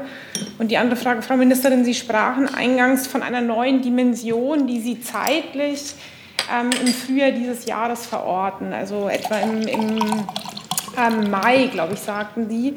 Da würde mich nochmal interessieren, worin sehen Sie denn diese neue Dimension? Also ist es tatsächlich die Tatsache, dass man dann genauer hingeschaut hat und dann diese Funde von Munition und, und Sprengstoff äh, gefunden hat? Oder hat sich damit auch eine sozusagen eine Entwicklung abgezeichnet, die einfach zu einer weiteren Verschärfung, die also Rückschlüsse geben auf eine weitere Verschärfung des Problems? Mhm. Ja, zur, zur Arbeitsgruppenarbeit, also nochmal zu den Mitgliedern der Arbeitsgruppe. Das war Staatssekretär Hofe, äh, parlamentarischer Staatssekretär Dr. Tauber, es war der Inspekteur des Heeres, äh, es war der Kommandeur des KSK und, und ich selber. Und wir haben uns in einer ersten Sitzung äh, erstmal ein paar Arbeitshypothesen natürlich aufgestellt. Eine habe ich eben schon mal geschildert im Kontext jetzt der Frage, wie, wie kamen die betroffenen Soldaten eigentlich äh, in das Feld des Rechtsextremismus. Äh, wir haben eine Strukturanalyse gemacht, die uns äh, nochmal aufgezeigt hat, wo, wo sind Schwächen in der Führungsstruktur selber. Wir haben uns die Frage gestellt, wenn wir immer von Abkapselung des KSK reden, äh, wie, wie, konnte sowas entstehen und welche Auswirkungen hat das insgesamt? Insbesondere haben wir uns das Thema nochmal angeschaut, wie wir die Soldaten über die, die Zeit ihres Tuns bei uns, und zwar in dem Ausbildungsprozess der sechs Jahre, aber auch danach in der, in der Präsenz innerhalb des, des KSK, wie wir die weiter resilienter machen können, gegen jedwede Art von ja, Rechtsextremismus oder aber auch durch besondere Belastungen. Das waren eigentlich die Kernpunkte. Da haben wir uns entsprechende Arbeitshypothesen aufgestellt, unsere eigenen Fachleute aus dem Hause dazugezogen. Wir haben jetzt zu diesen Bereichen auch äh, entweder äh, Ämter oder aber eigene Fachreferate, die das abbilden und haben dann sehr eng mit dem KSK selber die Dinge ausgetauscht und haben dann bereits in der Phase der Erarbeitung äh, dort, wo wir erkannt haben, es gibt Handlungsfelder, die wir sofort anpacken müssen, sofort die Kontakte geknüpft, zum Beispiel mit unserem Zentrum Innere Führung. Äh, dort haben wir seit einigen Jahren einen Bereich, der sich um das Thema Coaching, Mentoring äh, und Führungskräftebegleitung kümmert. Äh, also dort sofort die Experten dann auch nach Kalf selber hingeschickt und versucht dort vor Ort sofort das in, in Maßnahmenpaket umzustricken. Also dass wir gar nicht erst warten, bis der Bericht da ist, sondern schon gleich in die gemeinsame Arbeit angestiegen sind. Äh, und so haben wir uns im Prinzip in allen Themenfeldern diesem, äh, diesem Handlungsfeld genähert. Gleiches gilt für die Frage Personalauswahl. Äh, wir haben ja erhebliche äh, Investitionen in den letzten Jahren im Kontext der Personalstrategie der Bundeswehr in die Assessment Center Verfahren hineingegeben, um die Qualität der Personalgewinnung zu steigern. All die Dinge, die wir dort gemacht haben und umgesetzt haben, sind aber in der Form noch nicht im KSK angekommen. Das KSK hatte bis dorthin alle sein Personal mehr oder weniger selber ausgesucht und dann auch vor allem für Führungsverwendung qualifiziert. Das ist der, der Punkt, wo wir jetzt diese beiden Bereiche zusammenbringen und damit auch den externen Blick auf, auf Bewerber und auf Kandidaten für das KSK entsprechend erweitern. Was ähm, die Frage der Qualität anbelangt, wir waren uns bei dem jüngsten Fall, ähm, insbesondere äh, bei den Waffenfunden, äh, alle auch im politischen Bereich einig, dass das eine in der Tat eine neue Qualität ist. Darauf habe ich mich eben, äh, eben auch bezogen. Ähm, wenn man sich dann eben jetzt noch dazu anschaut, äh, der jüngste Fall ähm, aus dem Reservistenbereich äh, mit Chatverläufen, mit äh, Personenlisten, dann gibt das einfach aus meiner Sicht eine andere Qualität. Und ähm, man muss das Ganze natürlich auch betrachten über die Bundeswehr hinaus. Ich meine, wenn man sich alleine vor Augen führt in den letzten äh, Jahren, in den letzten Monaten, die Anschläge von Hanau, der Mord an Walter Lübcke, da ist, hat sich vieles äh, bewegt, was uns auch alle miteinander sicherlich äh, auch in einen, wie soll ich sagen, Erkenntnis- und Lernprozess gebracht hat. Äh, und äh, deswegen ist eben jetzt absolut der Zeitpunkt, im KSK insbesondere diese Maßnahmen zu ergreifen. Und die Tatsache, dass im Zuge jetzt dieser ähm, Aufklärung und auch dieser Arbeit ähm, in, auch in der Dimension jetzt ansatzweise deutlich wird, wie groß äh, zum Beispiel die Disziplinlosigkeit ist, äh, wenn es um das Thema äh, Material und äh, gerade wenn es um das Thema Munition geht. Und dass damit ja auch ein Ausdruck ist, äh, dass man sich im Grunde genommen an das, was in der Bundeswehr generell auch an Vorgaben gilt, anscheinend nicht so recht gebunden fühlt, äh, dann macht das deutlich, dass wir jetzt wirklich ähm, ich sag mal, an dem Punkt waren, wo es auch notwendig war, ähm, zu handeln und auch hart durchzugreifen. Nachfrage. Nachfrage, Moment.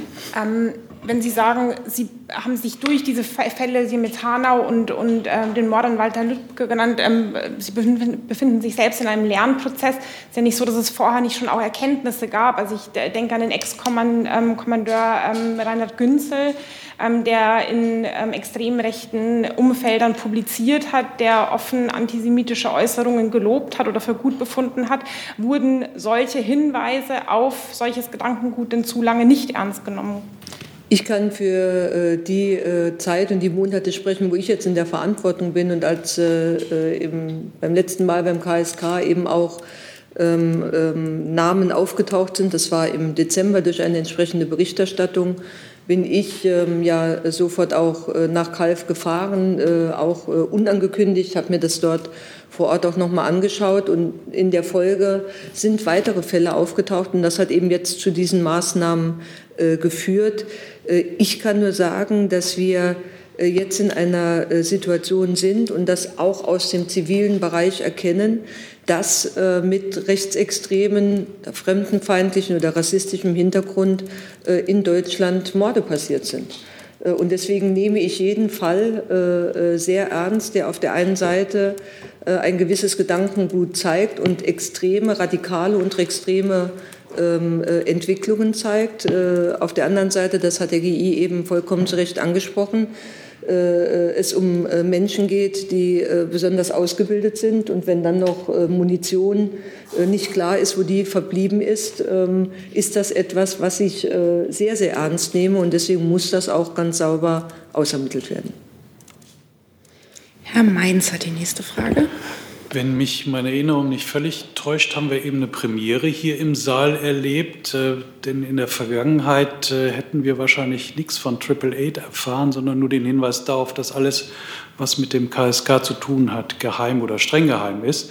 Insofern hoffe ich mal, dass das jetzt nicht der Situation geschuldet ist, sondern stilbildend bleibt. Äh, daran anknüpfend natürlich die mhm. Frage, Frau Ministerin, diese diese Praxis vom ersten Augenblick des KSK-Entstehens, so eine ganz dicke, vollkommen abgeklebte Käseglocke darüber zu tun, war das mitverantwortlich für das Klima, das dort entstehen konnte? Und dann noch eine Frage an den GI äh, bezüglich der zweiten Kompanie. Ich habe es immer noch nicht ganz verstanden, wie das gehen soll. Sie werden ja wahrscheinlich nicht so naiv sein, da hinfahren und sagen, so jetzt alle mal Hand auf, wer Teil des Problems werden soll. Der kann dann gleich in den Bus steigen. Ähm, Sie werden ja wahrscheinlich ein bisschen geschickter vorgehen. Aber wie wollen Sie verhindern, dass äh, die Stubenbelegung äh, gleich bleibt und nur das Schild zweite Kompanie durch dritte, erste oder vierte Kompanie verändert wird und die Aufgaben auch gleich mhm. bleiben? Ähm, um äh, den ersten Punkt äh, noch einmal äh, deutlich zu machen, was die Gesamtentwicklung auch über die, die Jahre anbelangt. Dem KSK kann sicherlich der GI auch gleich mit dem anderen Punkt zusammen das besser beantworten als ich. Ich kann nur feststellen, dass wir ähm, auch auf der Grundlage der ähm, Analyse jetzt dieser Arbeitsgruppe eben festgestellt haben, dass es zumindest Teilbereiche im KSK gibt, die sich in einer, ich sage mal, die sich abgekapselt haben und äh, die äh, eben auch ähm, nicht mehr die Verbindung, aus meiner Sicht ausreichende Verbindung in die Bundeswehr und damit auch den Austausch hinein haben. Äh, also wenn ähm, Sie öfter auch äh, rund um das KSK hören, wir sind das KSK und der Rest der Bundeswehr. Das ist eine vollkommen falsche Betrachtungsweise. KSK ist integraler Teil der Bundeswehr, ist ein besonderer Teil, aber ein integraler Teil. Äh, und es ist ja ähm, äh, auch auffällig, dass wir andere Spezialkräfte haben, die sind etwas anders organisiert, etwa die Kampfschwimmer, die bisher in der Art und Weise, wie das hier der Fall war, äh, zumindest soweit mir bekannt ist, äh, nicht auffällig geworden sind. Also das hat ja auch dazu geführt, sich zu fragen, gibt es eigentlich Strukturen, die begünstigend sind? Und äh, die Strukturen haben wir ja eben genannt und haben wir erarbeitet. Und dazu gehört ganz sicherlich auch die Frage, was kann auch im Sinne von, von äh, notwendiger Anerkennung in der Öffentlichkeit, was kann über die Arbeit und die Einsätze des KSK gesagt werden? Ähm, wo ist ganz klar Geheimhaltung und damit eben auch der Schutz der entsprechenden Soldaten und möglicherweise der Operationen geboten? Wo wäre er gefährdet durch eine Veröffentlichung? Aber das ist in der Vergangenheit, scheint mir zumindest, soweit ich das von heute aus beurteilen kann, sehr, sehr eng ausgelegt worden. Und das ist ja der Punkt, das ist ein Wunsch des KSK selbst, das ist ja ein Punkt, den wir aufgegriffen haben.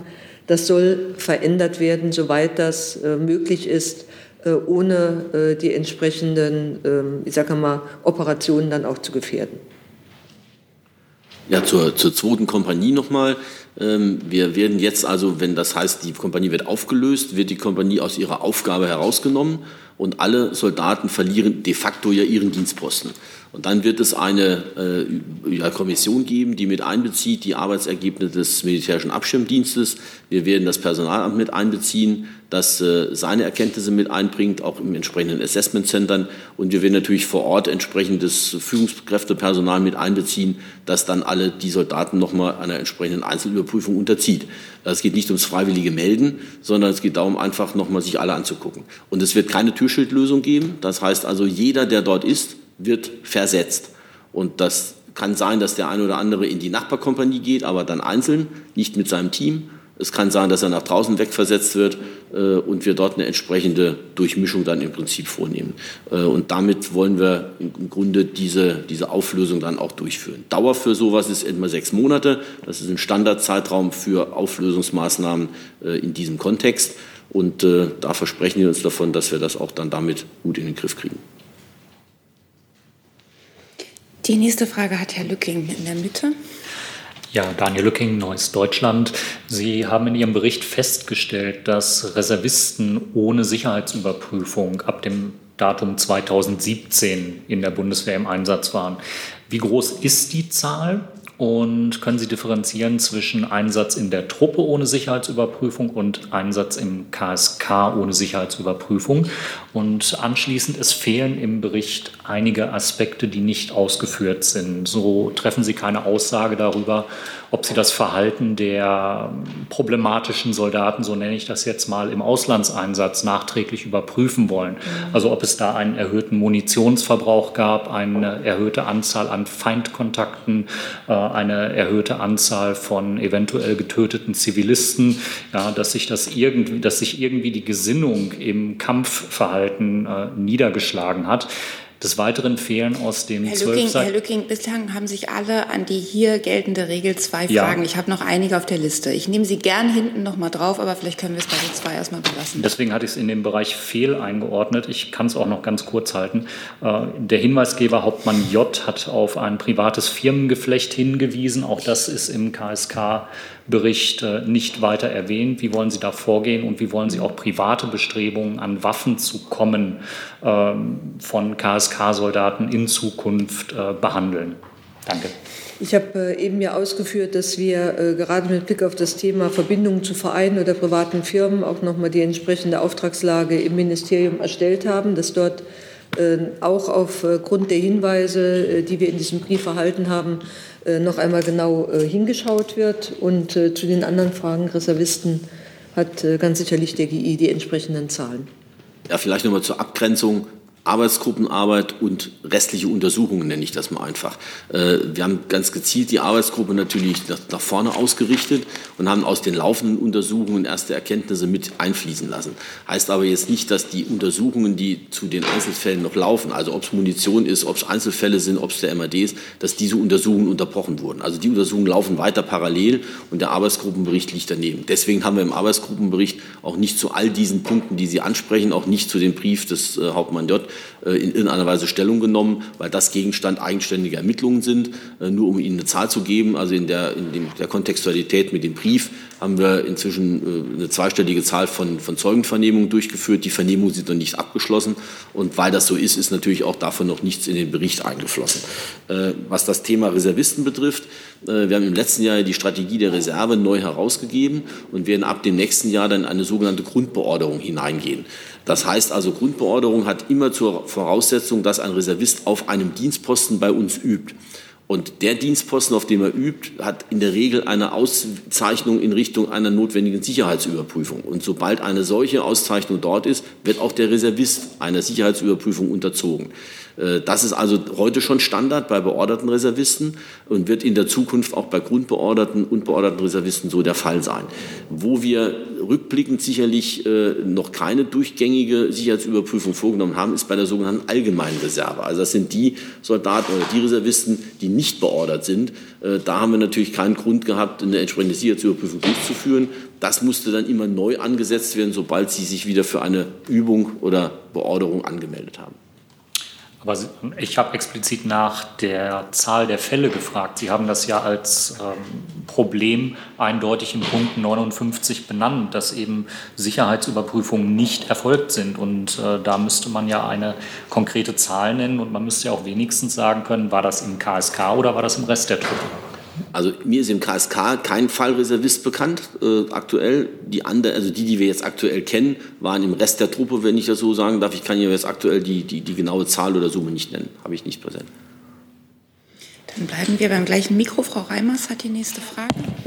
Wunderbar, vielen Dank. Ähm, zum einen, als Konsequenz auf die rechtsextremistischen Vorfälle planen Sie die politische Bildung neu aufzustellen. Damit meine ich nicht nur das KSK, sondern äh, mit Blick auf die gesamte Truppe gegebenenfalls mehr Zeit einzuräumen dafür. Und zum anderen, Sie haben gesagt, Rechtsextremisten haben in der Truppe nichts zu suchen, sollen schnell entfernt werden. Sie haben auch 2017 angesprochen, der ehemalige KSK-Kompaniechef, der auch verurteilt worden ist für den Hitlergruß, der ist immer noch in der Truppe nach drei Jahren. Warum? Hm. Ähm, also das Thema ähm, Ausbildung generell ähm, äh, äh beim KSK, was ist natürlich ein, ein Thema auch äh, überall in der Bundeswehr. Und die Frage auch der politischen Bildung, auch der Frage der, wie soll ich sagen, sich kritisch auseinandersetzen, also im mündiger Staatsbürger zu sein, äh, ist äh, eine Aufgabe, an die wir herangehen. Dazu wird äh, das Zentrum Innere Führung einen Beitrag leisten. Ich selbst habe mit dem Beirat Innere Führung auch gesprochen, die sowieso schon seit einer etwas längeren Zeit an dem Thema Rechtsextremismus und was muss sozusagen auch getan werden, was kann man auch tun bei dem Thema ähm, Bildung und Ausbildung und politischer Bildung ähm, äh, dort äh, am Arbeiten sind und auch eine entsprechende Expertise ähm, vorlegen wollen. Ähm, bei dem Soldaten, den Sie ansprechen, einem äh, Oberstleutnant, handelt es sich um denjenigen, der, ähm, der bei der Abschiedsfeier 2017 verabschiedet wurde. Ähm, aufgrund seines Verhaltens bei der Feier, das Zeigen eines Hitlergrußes, ist Ihnen, das haben Sie eben gesagt, ein rechtmäßiger Strafbefehl erlassen worden. Im Anschluss haben, daran haben wir im April 2019 vor dem Truppendienstgericht ihn angeschuldigt. Äh, und unser Ziel ist ganz klar die Entfernung äh, aus dem Dienstverhältnis. Und das ist jetzt ein laufendes Verfahren und die Justiz muss das jetzt entscheiden. Nachfrage, aber so jemand kann aus Ihrer Sicht Soldat sein oder nicht Soldat sein? Ich habe dazu eine persönliche Auffassung. Äh, und trotzdem äh, gilt äh, sozusagen das rechtsstaatliche Verfahren auch in der Bundeswehr und deswegen muss das zuständige Gericht auch entscheiden. Herr Hiesen hat die nächste Frage. Ja, ja.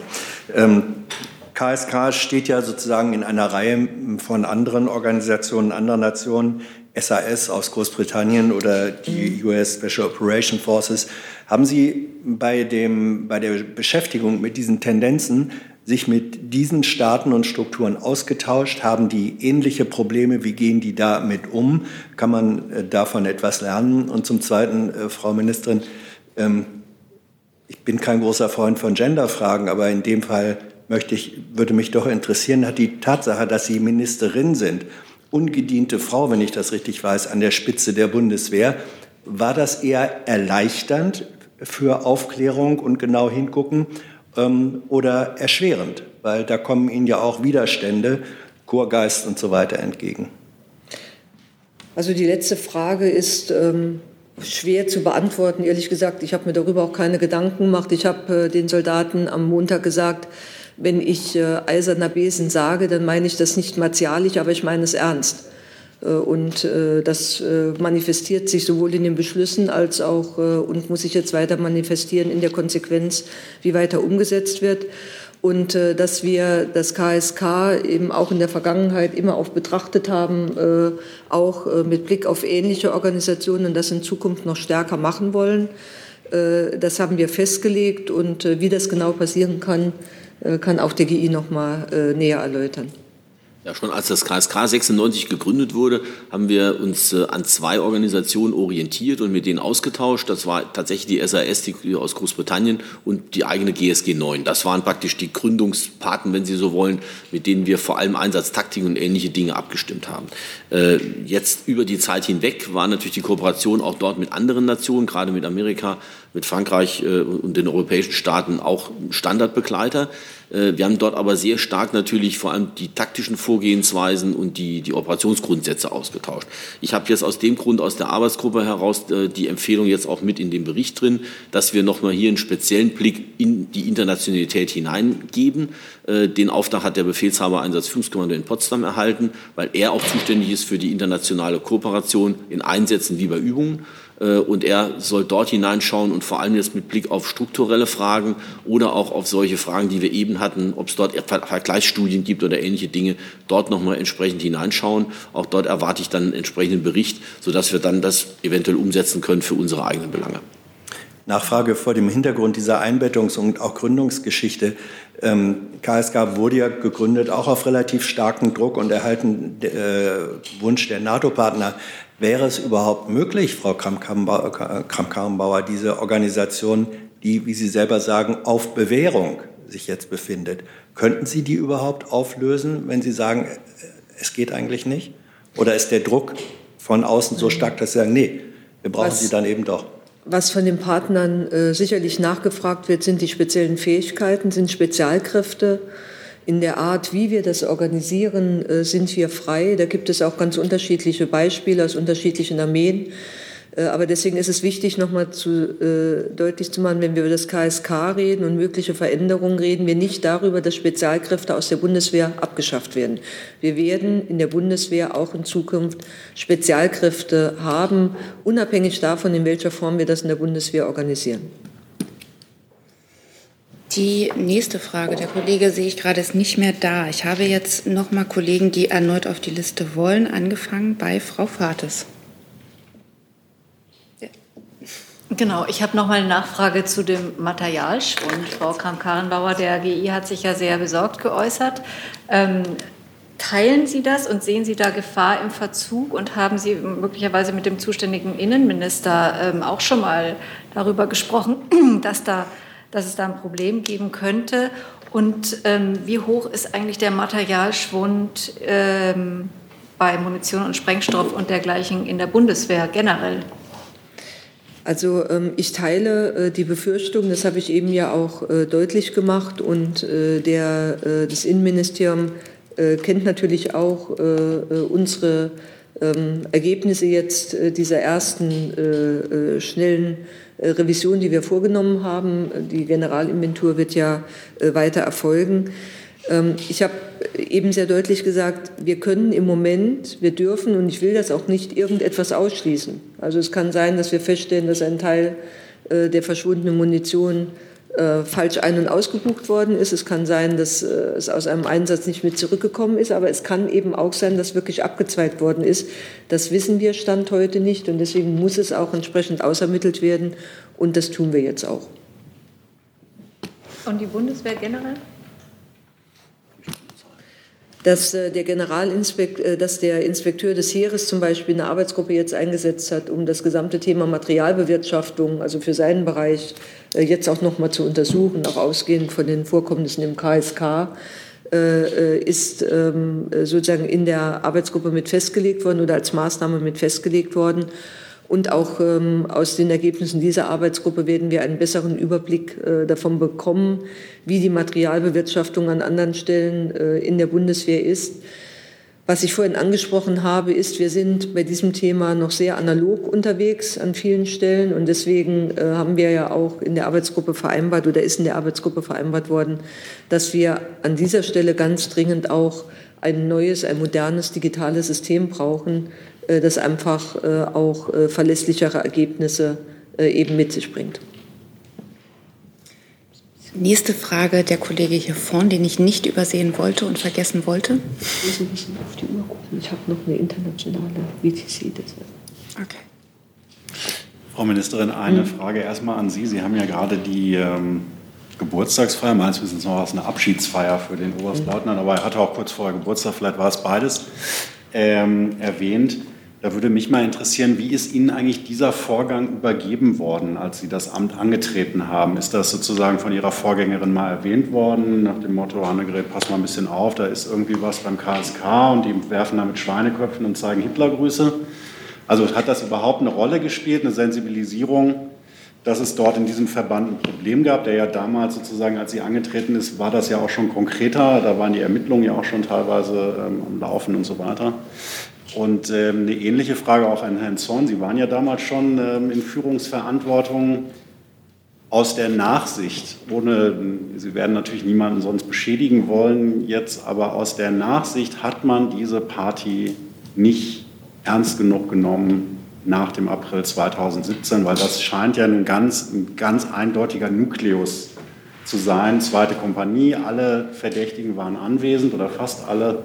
Hat man da irgendwie das so ein bisschen, sage ich mal, zu sehr weggeschlabbert? Also wir haben eine ähm, so wie ich das auch aus äh, anderen äh, Verwendungen und Ämtern hier kenne, äh, eine äh, ganz normale Übergabe, ein Übergabegespräch gemacht. Äh, dazu gab es natürlich auch äh, vom Haus aus die entsprechenden Unterlagen mit Organigrammen, was alles dazugehört, um sich in den ersten Wochen einzulesen. Äh, und äh, diese Feier, egal ob jetzt Abschied oder Geburtstag oder beides zusammen, auf jeden Fall war sie unsäglich. Und diese unsägliche Feier hat natürlich damals auch äh, in der politischen Diskussion, ja mit allen Folgedebatten, die es darum gab, einen, einen so großen, ich sage mal, so großen Raum auch eingenommen, dass natürlich jeder, der politisch in der Zeit auch aktiv war, und das war ich an anderer Stelle, natürlich diese Vorgänge auch mitbekommen hat. Äh, und insofern äh, war da schon ein gewisser Fokus gerichtet, ohne dass wir jetzt äh, über diese Frage oder über Einzelfälle noch mal ganz dezidiert gesprochen haben. Zumindest wäre mir das jetzt aus der Übergabe und den Übergabengesprächen nicht erinnerlich. Vielleicht ganz kurze Nachfrage dazu. Überhaupt, ich sage mal so ein kurzer Hinweis, wir haben da irgendwie möglicherweise ein Problem beim KSK. War das irgendwann mal Thema bei der Übergabe?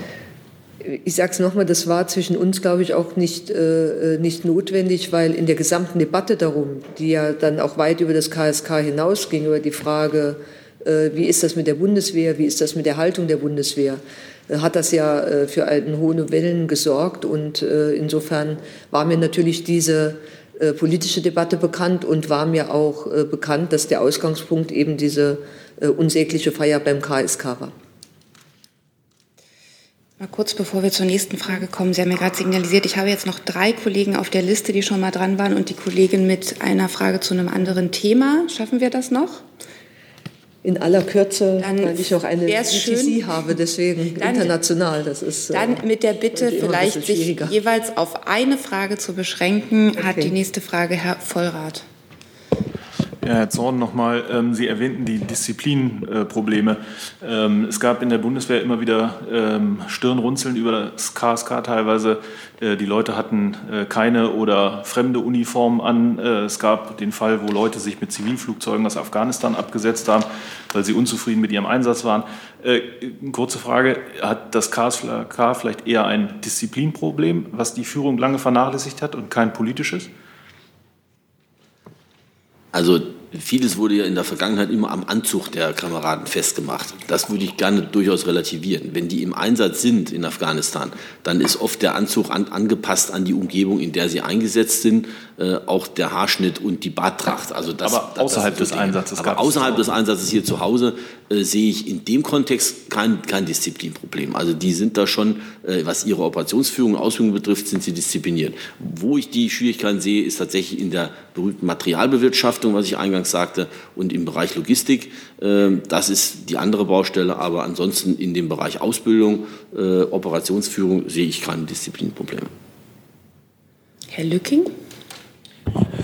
Jetzt haben wir immer den Eindruck, dass das KSK quasi ein isoliertes Problem ist. Das stimmt aber so nicht. Das KSK ist ja massiv vernetzt in die Truppe und auch eben zu den Diensten. Welche Gremien können sich jetzt angemessen mit dem KSK befassen, um auch aufzuklären, ob es mögliche Probleme nicht nur in dem Bereich des MAD, des Verfassungsschutzes, sondern eben auch in den Bereich des BND hinein äh, gibt, der ja mit dem KSK immer zusammen im Einsatz ist, in eigenen Gefechtsständen zum Beispiel. Welches Gremium überprüft das und kann das Ihre Arbeitsgruppe leisten oder muss da der Bundestag mit dem parlamentarischen Kontrollgremium noch machen? Ja, ich denke, das Maßnahmenpaket, was wir jetzt aufgeschnürt haben, erlaubt im Grunde allen die in der Bundeswehr in diesen Kontexten, die wir schilderten, Befugnisse haben, in das KSK hineinzugehen. Das heißt, wir haben es wirklich an allen Stellen geöffnet, äh, sodass wir tief hineingucken können. Wir haben es hochgezogen in mein Advisory Board auf meiner Ebene. Das heißt, dort werden auch alle die, die im Kontext Spezialkräfte, äh, sei es Truppe abstellen oder sonstige Verfahrensdinge mit beeinflussen, hier mit hinzugezogen. Äh, wir werden das bei mir in, in meinem eigenen Bereich, werden wir das mit einem kleinen Sekretariat hinterlegen, sodass wir das auch kontinuierlich weiter begleiten können. Und wir haben heute Morgen durch den Verteidigungsausschuss auch hier die volle politische Rückendeckung bekommen, sodass, wenn wir an irgendeine Stelle kommen, wo wir in Nachbarressort Zuständigkeiten hineinkommen, wir auch dort die Unterstützung haben werden. Also da sind die Türen offen äh, und äh, da werden wir auch tief reinschauen können insgesamt. Hey Leute, Jung und Naiv gibt es ja nur durch eure Unterstützung. Ihr könnt uns per PayPal unterstützen oder per Banküberweisung, wie ihr wollt. Ab 20 Euro werdet ihr Produzenten im Abspann einer jeden Folge und einer jeden Regierungspressekonferenz. Danke vorab. Und dann hat die letzte Frage für heute die Kollegin hier vorne. Es wäre trotzdem prima, wenn Sie ins Mikro sprechen. Hinter Ihnen ist eins. Entschuldigung, äh, mein Name ist Solva Jensen. Ich schreibe für eine dänische Zeitung, die heißt Jyllandsposten. Und meine Frage geht an äh, die Ministerin. Ähm, und ist jetzt für ein ganz anderes Thema. Äh, viele kritisieren Deutschland, weil sie nicht genug ins Verteidigungsbudget investieren. Äh, ist nicht sehr lange her. Ähm, und ähm, und äh, man sagt auch, dass Deutschland sich mehr engagieren könnte. Meine Frage ist so in Bezug zur Geschichte, äh, wie groß ist eigentlich die Rolle heute noch der, der, dem, des Deutschen Weltkrieges, wenn man sich so in Deutschland diese äh, Überlegungen macht? Und äh, wie lange wird diesen Krieg noch eine Rolle spielen? Danke sehr. Ich darf äh, vielleicht antworten mit einem Zitat des ersten NATO-Generalsekretärs, äh, der damals gesagt hat, äh, die NATO dient dazu, die Amerikaner drin, die Russen draußen und Deutschland unten zu halten. Ähm, das war der Gründungsimpuls. Es war sicherlich auch ein Stück weit Impuls in der Europäischen Union und das hat ja auch ähm, auch mit Blick auf Deutschland äh, gut funktioniert in der Frage der Ambitionen auch Deutschlands. Heute haben wir eine andere Situation, dass in der Tat in der NATO, aber auch in Europa äh, die Fragen der Beteiligung, die Fragen der Fähigkeit äh, Deutschlands und auch der Bundeswehr sehr viel stärker nachgefragt werden. Und wir haben uns in dem Prozess der NATO, auch in Wales, und das verbirgt sich hinter der Chiffre zwei Prozent, verpflichtet für die Zukunft wenn man sich das betrachtet, rund 10 Prozent der Fähigkeiten, der militärischen Fähigkeiten der NATO über die Bundeswehr zur Verfügung zu stellen. Das sind die äh, VGTF-Ansätze und anderes. Äh, und äh, wir haben daraufhin einen Aufbauplan entwickelt, äh, der vorsieht, dass wir dieses Ziel bis 2031, 2030, 2031 erreichen. Und dafür brauchen wir dann eben umgerechnet mit Blick auf den Stand Wirtschaftswachstum vor Corona, ausdrücklich gesagt, eben übersetzt ungefähr zwei Prozent. Aber es geht am Ende nicht um eine Chiffre im Haushalt, es geht um die konkreten militärischen Fähigkeiten. Das ist besprochen, das ist ausverhandelt und das hat Deutschland zugesagt. Und Made in Germany bedeutet eben auch immer, dass das, was drinsteht oder was draufsteht, auch drin sein muss und dass man verlässlich sein muss. Und deswegen kämpfe ich so dafür. Denn wenn wir 10 Prozent der militärischen Fähigkeiten der NATO tragen, heißt das, 90 Prozent der Fähigkeiten werden von anderen getragen, von anderen bezahlt. Äh, und deswegen ist das eine Frage auch der gegenseitigen Solidarität. Danke. Dann sind die Fragen für heute beantwortet. Ich danke unseren Gästen sehr fürs Kommen und beende diese Pressekonferenz. Einen schönen Tag noch.